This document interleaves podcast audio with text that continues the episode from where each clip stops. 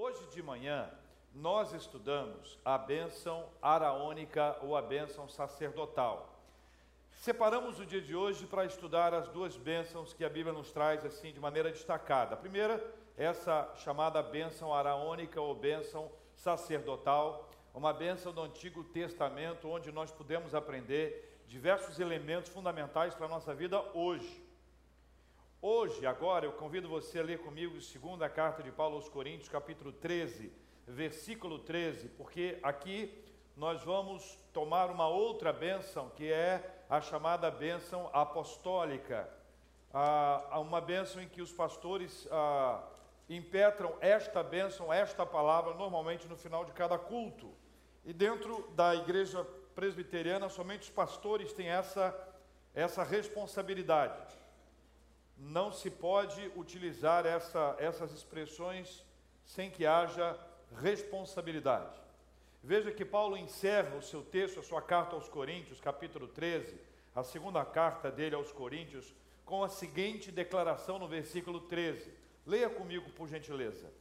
A graça do Senhor Jesus Cristo e o amor de Deus e a comunhão do Espírito sejam com todos vós. Vamos ler juntos outra vez? A graça e o amor de Deus e a comunhão do Espírito Santo sejam com todos vós. No vocabulário das cartas do apóstolo Paulo, ele se utiliza em diversos momentos dessas três palavras centrais que aqui estão. Ele fala sobre graça, ele fala sobre amor e fala também sobre comunhão. Mas nesse texto aqui, de forma singular, essas três palavras são associadas ao Pai, ao Filho e ao Espírito Santo, não necessariamente nessa ordem conforme nós vimos. A oração aqui, meus irmãos, é para que o Pai, o Filho e o Espírito Santo dotem os adoradores das virtudes do amor, da graça e da comunhão, a fim de nos equipar para que venhamos a servi-lo de maneira melhor e mais adequada. Eu, eu vejo em tudo isso aqui um, um cuidado muito grande de Deus ao, ao trazer essa inspiração para que Paulo pudesse traduzi-la e trazê-la não apenas para a igreja de Corinto que ali estava, mas a partir desse instante para todas as pessoas que têm acesso à palavra e podem lê-la. Quero pedir a você que leia comigo a primeira parte mais uma vez. A graça do Senhor Jesus Cristo. Eu vou pegar sempre esta frase ou estas frases ligando a última parte dela, ou seja, a graça do Senhor Jesus sejam com todos vós, ou seja, com todos vós. A graça, dentro do contexto do apóstolo Paulo, ela expõe toda a estrutura de salvação. Todas as vezes, todas as vezes que se pensar em salvação espiritual, é fundamental que você guarde que a salvação espiritual, ela só acontece por causa da graça. Todas as vezes que o apóstolo Paulo utiliza a expressão, a palavra graça, nos seus escritos, está dentro do seu escopo, da sua observação, da sua estrutura, a graça salvífica, a graça da salvação. Parênteses. Você e eu, nós já sabemos que a salvação espiritual, ela não decorre de qualquer tipo de esforço humano. Ela não decorre de uma bênção hereditária. Meu pai é salvo, portanto, eu serei salvo. Ela também não resulta de nenhum empenho religioso. Vou à igreja todos os dias e por causa disso eu serei salvo. Também não é fruto de nenhum tipo de investimento social. Eu faço bem para todos. No Natal, dei presente para várias crianças e no Ano Novo vou dar mais presente. Ano que vem eu prometo que vou dar mais. Por causa disso, eu serei recebido ou eu serei salvo. A salvação é resultado da graça de Deus sobre a nossa vida. Por isso que quando Paulo utiliza essa expressão graça, ele traz aqui no seu bojo alguns elementos muito importantes que eu quero compartilhar com os irmãos, alguns destaques aqui. O primeiro deles, Jesus salva unicamente pela graça.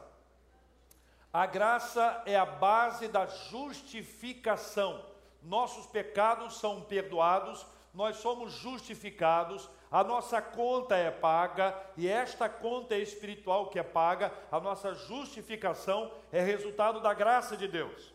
A graça é suficiente, eu não preciso ajudar a graça, porque a graça é suficiente. Quem tem a graça não precisa de mais nada. Lembra de Paulo falando sobre espinho? Lembra da, da oração dele? Qual foi a resposta que Deus deu a ele? Quem lembra? É, ah, ah, a minha graça, como é que é? Sensacional, vocês estão demais hoje, hein? A graça mostra o poder, o seu poder na superação do pecado. Veja, você e eu, nós somos pe pecadores. Vou mudar a ordem. Eu e você, nós somos pecadores. Nossa relação com o pecado é de luta, é de batalha, é de esforço. Há uma expressão bíblica do próprio apóstolo Paulo que usa a expressão esmurrar o próprio corpo. Durante muito tempo, religiosos entendiam que a penitência podia me fazer vitorioso sobre a minha carne, ou seja, quanto mais eu me agredisse, menos a minha carne teria uh, vitória sobre a minha vida. O que na verdade não acontece assim. Ainda que você vá para um lugar distante, para um alto de um monte, e lá você fique dizendo: aqui o pecado não me consumirá. O pecado não está necessariamente do lado de fora, o pecado também está do lado de dentro. E é por isso que a graça do Senhor é que nos faz superar o pecado. Quando nós vencemos uma prática pecaminosa, quando nós abandonamos um vício, lembre-se disso, não é fruto da minha determinação. Eu não disse para mim, força, foco e fé e está resolvido. Eu lutei contra isso, mas a vitória me foi dada pela graça de Deus. Está entendendo isso? Porque senão, sabe o que acontece? Eu vou achar que eu estou bem, eu vou me dar os parabéns, só venci a batalha, e quando eu fizer isso e me sentir orgulhoso, eu levei um tom maior do que o tom anterior. A graça, a graça é o favor divino mostrado em Cristo. E uma frase simples, mas importante: a graça é o abraço inteiro da redenção. É o abraço inteiro da redenção. Nós somos redimidos, abraçados pelo Senhor. A ideia é exatamente essa: o Senhor nos abraça e nos protege. O Senhor que nos abraça e nos protege, nos leva de volta para os braços do Pai. Graça. Mas Paulo usa a expressão graça do Senhor a graça do Senhor Jesus Cristo. A palavra graça associada a Senhor Jesus Cristo, ela ganha ainda um conteúdo muito especial. Veja, quando há essa expressão ah, Senhor em todo o uso do Novo Testamento, o nome de Deus, em diversas ocasiões, é traduzido por Kyrios, que é Senhor. Quando se usa o mesmo nome aqui, a, a palavra de Deus nos mostra a unidade que existe entre o Pai e o Filho. O Senhor, no contexto bíblico, é a declaração do Senhor Jesus que venceu a morte e ressuscitou. Esta palavra é associada a duas outras: poder e autoridade. Quando Jesus é apresentado como Senhor, quando as pessoas se aproximam dele e o chamam de Senhor, estão reconhecendo que ele tem poder e autoridade. Em vários lugares na Bíblia, Jesus é chamado de mestre. Mestre, que faremos, ou que farei para herdar a vida eterna? Mestre é aquele que olha para Cristo como alguém que pode ensinar, é um professor, é um mestre, é alguém que vai nos orientar. Correto, não está errado. Mas todo aquele que nasceu de novo, todo aquele que reconhece Jesus como Senhor da sua vida, vai chamá-lo de Senhor. E quem o chama de Senhor percebe que ele tem todo o poder e autoridade. Aí nós vamos agora lembrar de cabeça, hein? Mateus capítulo 28, versículos 18 a 20. Toda a autoridade me foi dada, Senhora, toda a autoridade me foi dada, exatamente isso. Toda autoridade me foi dada no céu e na terra. Ide, portanto, fazer discípulos todas as nações. E termina lá dizendo o seguinte: Eis que estou convosco todos os dias até a consumação do século. Ou seja, quando o, o, o, apóstolo Paulo fala a graça do Senhor Jesus Cristo, ele está nos lembrando que Jesus Cristo tem todo o poder e autoridade. Todo o poder foi dado a Jesus Cristo. O nome dele é poderoso. Quando nós clamamos pelo nome de Jesus Cristo, nós recebemos da parte dele a resposta. Jesus chamou Pedro para andar sobre as águas. Hoje nós tivemos uma linda aula sobre esse assunto. Quando Jesus estava ah, andando por sobre as águas, indo em direção aos seus, aos seus discípulos, aconteceu um fenômeno que você conhece, identifica. Ele foi, as pessoas se assustaram com ele. E eu sempre imagino uma cena que é, é bem diferente quando você vê um vulto indo para lá, ou um vulto indo para lá, ou um vulto indo para lá. O problema é quando o vulto vem para cá, não é verdade? E aí os discípulos se assustaram. E aí, depois disso, Jesus disse que é ele. Pedro disse: Se és tu, Senhor, manda-me ter contigo por sobre as águas. E a Bíblia diz que Pedro, ele andou por sobre as águas.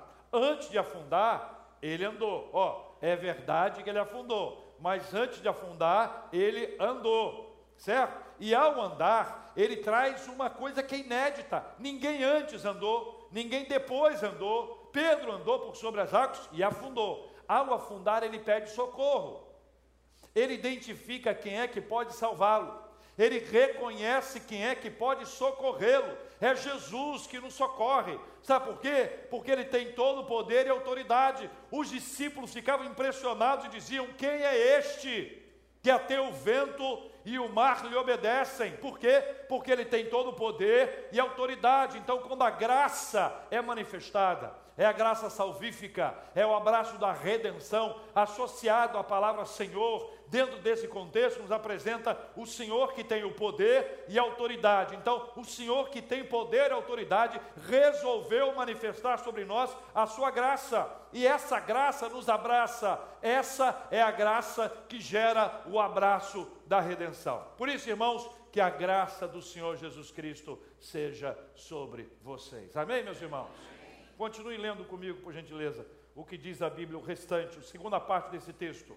A graça do Senhor Jesus Cristo e agora o amor. o amor de Deus. Para um pouquinho. O amor de Deus seja com vocês. Repita comigo. O amor de Deus seja com vocês.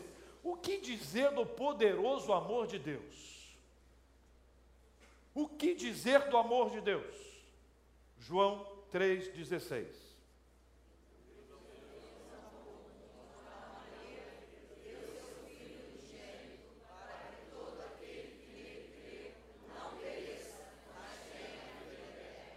Certo? Imagem. Deus amou ao mundo. Quanto? Quanto?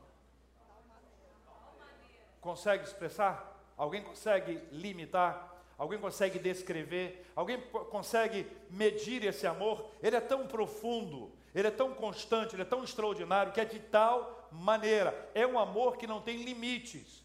E o amor de Deus por nós é tão ilimitado que ele resolveu dar o seu filho. E o seu filho recebeu o amor do Pai. E o seu filho nos amou, ele se entregou. Esse amor de Deus é um amor que chama os seus eleitos por amor. Esse amor de Deus é o amor que enche o nosso coração dele de amor. Esse é o amor de Deus que faz despertar em nós a fé. Esse é o amor de Deus que nos move por amor. Então, Deus se moveu por amor a nós. Entenda mais um parêntese importante aqui. Aqui está o Senhor e aqui está o homem. O pecado fez separação entre nós e Deus. Aqui estava Deus, aqui estava o homem. O pecado separou, separou o homem de, de Deus. O de, nosso Deus é santo, o pecado não combina com a santidade de Deus, não há como haver essa convivência, isso aqui é impossível. A única maneira do homem chegar a Deus teria que ser por, por obra do próprio Deus. Então o que, que Deus fez? Deus enviou o seu filho.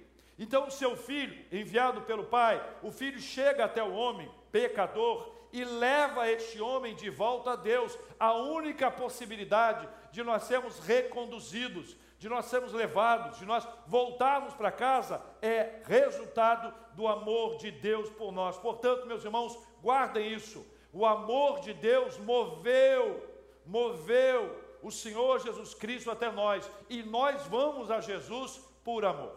Pergunto a você: Quem já ouviu a expressão? Se não vai pelo amor, é para pensar, dá uma boa discussão, porque todo mundo conhece alguém que foi a Deus pela dor. Todo mundo conhece. Todo mundo conhece uma história, conhece uma pessoa, coração duro, duro, duro, duro, uma hora que bateu, levantou e foi. Acontece? Acontece, mas não é isso. Não é essa a lógica. Essa é a lógica da opressão. Essa é a lógica do sofrimento que gera isso. Não, não é, é, a gente não pode eliminar a hipótese normal de que nós ficamos mais sensíveis. Numa hora de luta ou de dificuldade, nós ficamos mais sensíveis mas não entenda isso como o fato de Deus bater uma pessoa para que ela possa levantar os seus braços e ir para Ele. Nossa relação com Deus é amor. Todos nós passamos por aflições. E é por isso que quando alguém vai a Deus no momento de aflição, ela precisa reconhecer que foi a mão do Senhor que a levou, não foi o sofrimento. Porque se foi o sofrimento, terá que sofrer a vida inteira. Se for o sofrimento, terá que passar por sofrimento o tempo inteiro. Essa é aquela lógica de que você tem que ficar olhando, vi, vigiando a criança para que ela não faça uma coisa errada. A lógica do amor não é essa. A lógica do amor é que nós somos abraçados pelo Pai de tal forma que nós não queremos deixar aquele lugar, porque quem chega à presença do Senhor não pode se satisfazer com nenhuma outra presença, porque o Senhor que nos acolhe, nos abraça, ele faz isso de uma forma tão amorosa que não tem nada melhor para a gente imaginar. O amor de Deus, ele chega a nós. Uma pessoa que é amada pelo Senhor, ela se torna amorosa. Isso é lógico e tem que ser assim. Uma pessoa que é amada por Deus, ela se torna amorosa. Amada, amorosa. Uma pessoa que é amada pelo Senhor, ela não pode ser rancorosa, porque ela não está recebendo de Deus rancor, ela recebeu de Deus amor. Uma pessoa que é amada por Deus, ela não pode ser vingativa, porque ela não está recebendo de Deus vingança, ela está recebendo de Deus amor. Uma pessoa que recebe da parte de Deus o amor, ela tem o seu coração cheio dessa presença do Senhor que inunda a nossa vida com aquilo que há de melhor da parte dele. Esse amor de Deus nos faz ver a vida de uma outra forma. Nem todo dia tem sol, nem toda noite tem uma lua linda como essa noite de hoje, nem todos os dias são tranquilos. Existem períodos intensos na nossa vida em que nós precisamos nos lembrar que nós somos amados, nós não fomos abandonados. Eu era órfão, fui adotado. O Senhor não vai abrir mão de mim, sabe por quê? Por causa do amor dele. O Senhor não vai abrir mão de mim porque ele resolveu me amar. Teologia nos ajuda a entender isso. Existe um atributo incomunicável de Deus que é a imutabilidade. Deus não muda.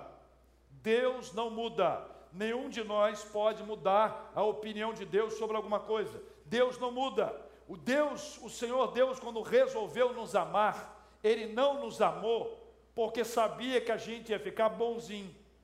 Ele não nos amou porque Ele sabia que em determinado instante nós íamos olhar para Ele e querer abraçá-lo alegremente. Deus nos amou porque Ele é amor. A essência de Deus é o amor. 1 João capítulo 4, versículo 8 diz que Deus é amor. A essência de Deus é amor. Por ser essencialmente amor, Deus nos ama. E aquele que recebe da parte de Deus o amor, ele se torna amoroso. Não podemos imaginar, nem de longe, a possibilidade de alguém que se considera e que se percebe e que se entende amado por Deus, de se tornar uma pessoa rancorosa uma pessoa amargurada, uma pessoa vingativa, uma pessoa odiosa, uma pessoa má, uma pessoa maledicente, uma pessoa que arme ciladas para os outros, não cabe. Escuta, olha para mim, não cabe, não há possibilidade.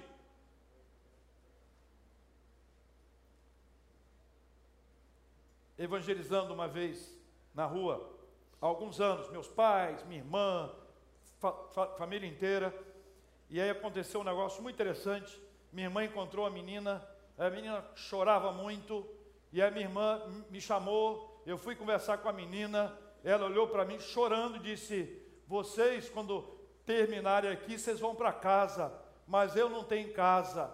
A minha mãe me expulsou de casa.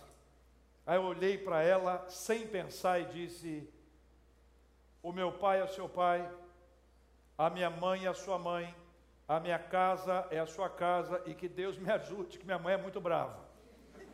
Isso eu não falei, isso eu pensei.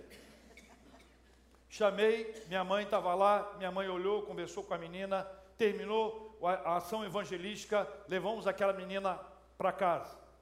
Mamãe colocou a menina num quarto, escondeu todas as facas, garfos, colheres e qualquer coisa cortante que podia existir. Mamãe ficou de vigília ou de vigia a noite inteira, zelando pela menina e, né, zelando ali, tomando conta. Encontramos aquela menina de manhã, conversamos com ela, oramos com ela, entregou a vida dela para Jesus Cristo e eu fui levar aquela menina em casa.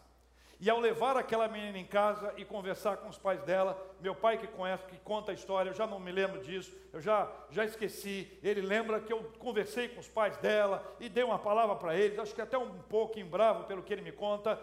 E, e depois eu pude trazer para aquela menina uma palavra muito simples: olha, você é amada de Deus. Você é amada de Deus. A gente sofre na vida rejeições. A gente sofre.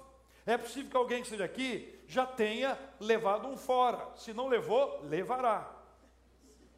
Faz parte do crescimento.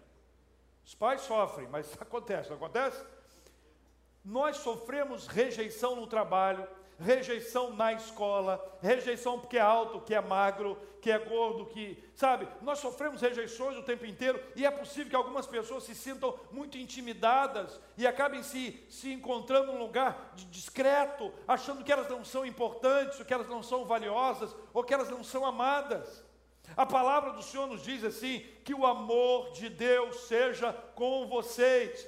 Deus nos ama, esse amor de Deus é incondicional, não há nada que eu faça que vai tirar o amor de Deus por mim, é por isso que esse amor me constrange, esse amor me constrange, o amor me, me constrange, porque se eu, se eu tivesse que fazer alguma coisa para receber esse amor, eu estaria fazendo, mas eu fui amado antes de eu nascer, antes de nascer eu já fui amado, então o que é que eu fiz antes de nascer? Nada. Mas ao nascer eu fui amado. E durante a minha vida eu fui amado. E eu cresci amado, e eu me percebi amado, em que pese qualquer circunstância da vida, a ideia de ser amado pelo Senhor não muda. Por isso que o apóstolo Paulo registra que a graça do nosso Senhor Jesus Cristo, que o amor de Deus seja com vocês. Terceiro e último, leia comigo a última frase. E a comunhão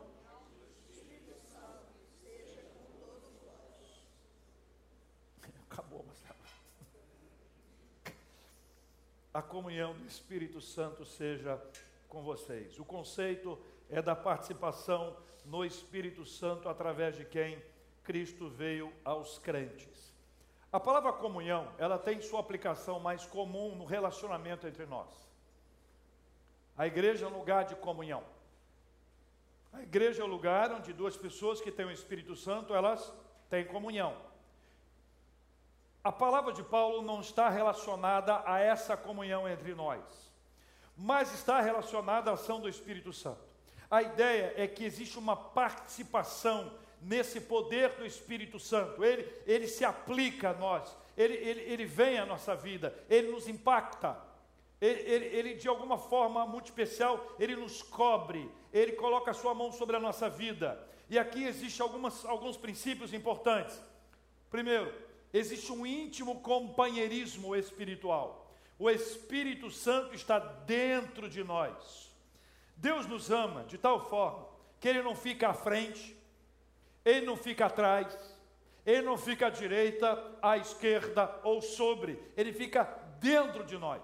Para mim, a presença do Espírito Santo que nos faz templo do Espírito Santo, ele, ele é tão extraordinária que é uma declaração de amor de Deus por nós. O Espírito Santo dentro de nós. O Espírito Santo dentro de nós, ele nos leva para mais perto de Deus. ao nos santificar. Veja, Espírito, Espírito Santo. Vamos falar, Espírito Santo. O Santo não é sobrenome do Espírito, certo? J.R. Vargas. Vargas, Santo não é sobrenome do Santo, é porque ele vem nos santificar. É o Espírito Santo que nos convence que nós estamos errados. Não confie na sua consciência. Não confie no. Não, eu estou me sentindo bem. Eu, isso não, não me atingiu. Só quem pode atestar que há certo e há errado, que há escolha equivocada ou escolha acertada, é o Espírito Santo, porque ele é perfeito. Nosso sentimento nos confunde, nossas ideias são confusas, o nosso olhar é de imperfeição, mas o Espírito Santo não. Por isso que quando a declaração é que o Espírito Santo, e essa palavra que aqui está, que a comunhão do Espírito Santo seja com você, a ideia é que esse íntimo companheirismo nos leva para perto de Deus e ele nos santifica. A barreira do pecado é destruída. O pecado deixa de ter vitória sobre a nossa vida quando há o Espírito Santo, mas é o Espírito Santo que nos consola. Olha, tem momentos, como diz aquele velho cântico, que as palavras não resolvem. Tem hora que não adianta.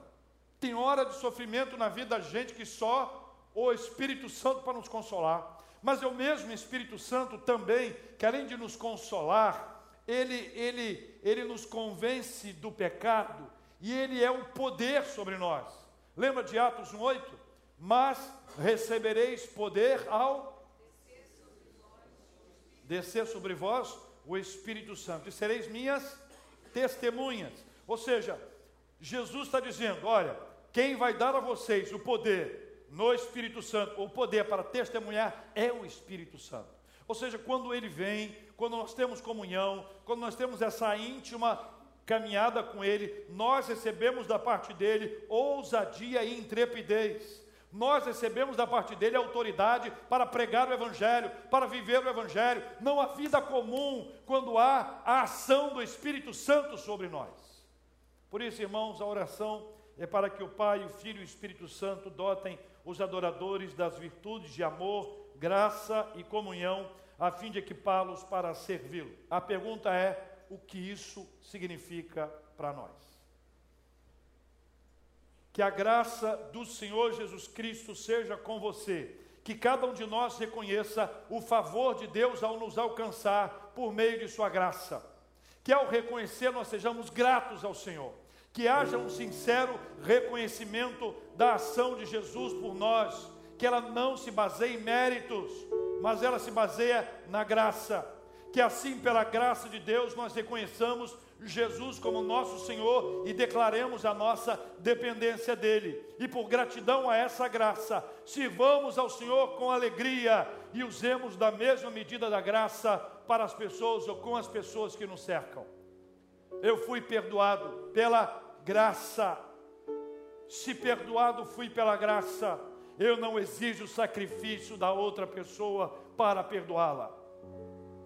Tem gente que só perdoa quando o outro pede per perdão. A graça do Senhor me ensina que eu preciso perdoar, ainda que o outro não se arrependa, ainda que o outro não me procure, ainda que o outro não bata a minha porta ou não chore profundamente, dizendo: Me perdoa pelo que eu fiz. A graça do Senhor me alcançou quando eu não queria nada com Deus quando eu não queria nada com Ele, a graça dele me alcançou. Eu não posso ser ingrato, eu tenho que agradecer, eu tenho que reconhecer, eu tenho que perceber essa graça do Senhor. Segundo, que o amor de Deus mude nossa estrutura de vida. Nossa estrutura de vida muda a partir do amor de Deus e que nós percebamos o quanto nós somos amados pelo Senhor. O fato de sermos amados por, por Deus nos leva a amar a Deus sobre todas as coisas e nos leva a amar o próximo como a nós mesmos. Ó, oh, você está entendendo isso? O amor de Deus muda a nossa estrutura de vida. Eu passo a amar a Deus sobre todas as coisas e passo a amar o próximo como a mim mesmo. Todo esse movimento do amor de Deus por mim, por você, essa ação generosa, gloriosa, poderosa de Deus na nossa vida, é uma ação do Senhor que transforma a nossa mentalidade. Nós temos uma nova mentalidade. O amor agora é que nos conduz. O que vai mover a nossa vida é o amor. Nós vamos servir ao Senhor por amor e não para receber dele alguma coisa. Não tem lugar para barganha quando há amor. Quando o amor não é lugar de troca. Quando amor não há um lugar em que eu sacrifico para receber alguma coisa. É amor, amor, amor ao Senhor. Esse mesmo amor me leva a amar o próximo como a mim mesmo. Que é a comunhão do Espírito Santo que nos faz ser templos dele, nos leve a viver em intimidade e santificação. Que ao pecar sejamos convencidos de que essa prática ela entristece a Deus. Entenda uma coisa prioritária para a nossa vida espiritual. O pecado nos faz mal, certo? Mas antes de nos fazer mal, ele, nos, ele entristece a Deus. Hoje de manhã na bênção sacerdotal, nós lembramos da ideia do que o Senhor se alegre com a nossa vida. O pecado entristece a Deus. Então, esse, essa ação do Espírito Santo, que ela nos leve a reconhecer os nossos pecados, a sermos conduzidos a confessar e abandonar o pecado, que na participação, que ao participarmos do Espírito Santo, sejamos revestidos do poder para enfrentar os principados e potestades deste mundo tenebroso. Que essa comunhão do Senhor ou com o Senhor nos console nos dias de dor e nos dê a palavra do Altíssimo quando a nossa fé for confrontada. A palavra de Deus diz assim: leia comigo, banda. A graça do Senhor Jesus Cristo e o amor de Deus e a comunhão do Espírito Santo seja com todos vocês, seja com todos vós o que nós vamos pedir ao Senhor é que essa bênção dele repouse sobre a nossa vida.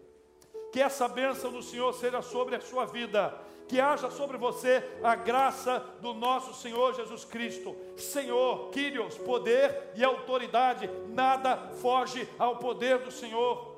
Que o amor de Deus, que nos faz amados, faça de nós amorosos, perdoadores que saibamos perder para ganhar, que a comunhão no Espírito nos leve. Eu não tenho como descrever isso em palavras, vou tentar. Que a comunhão do Espírito nos leve a ter uma intimidade com Ele, de que você ouça Deus falando com você. Você vai ouvi-lo através da palavra a palavra virá à sua mente e ao seu coração.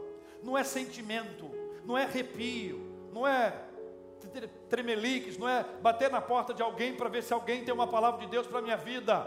Deus quer que você mesmo ouça a palavra dele, na palavra dele, e o Espírito Santo vai falar com você. É essa intimidade, não é terceirizar, não é botar um mediador, não é estabelecer entre eu e Deus alguém para colocar ali. Pelo contrário, o Senhor quer que você tenha intimidade com o Espírito Santo dele. Nós vamos cantar essa música que lembra o tempo em que eu era órfão, mas eu fui adotado. Lembra o tempo em que eu não tinha pai, que eu estava perdido, mas o Senhor me adotou, me trouxe para perto dele. E em seguida nós vamos orar. Eu quero convidar você que sente a palavra de Deus sendo ministrada à sua vida, o Espírito Santo tocando o seu coração, a nossa oração vai ser para que a graça do Senhor Jesus Cristo, que tem o poder e autoridade, seja derramada sobre a sua vida. Que você seja cheio e cheia do amor de Deus, que a comunhão do Espírito Santo seja derramada sobre a sua vida e que você tenha com Ele uma profunda intimidade. Se Deus está falando e está ministrando a sua vida, Enquanto nós estivermos orando, vem aqui à frente, nós vamos orar juntos em nome de Jesus.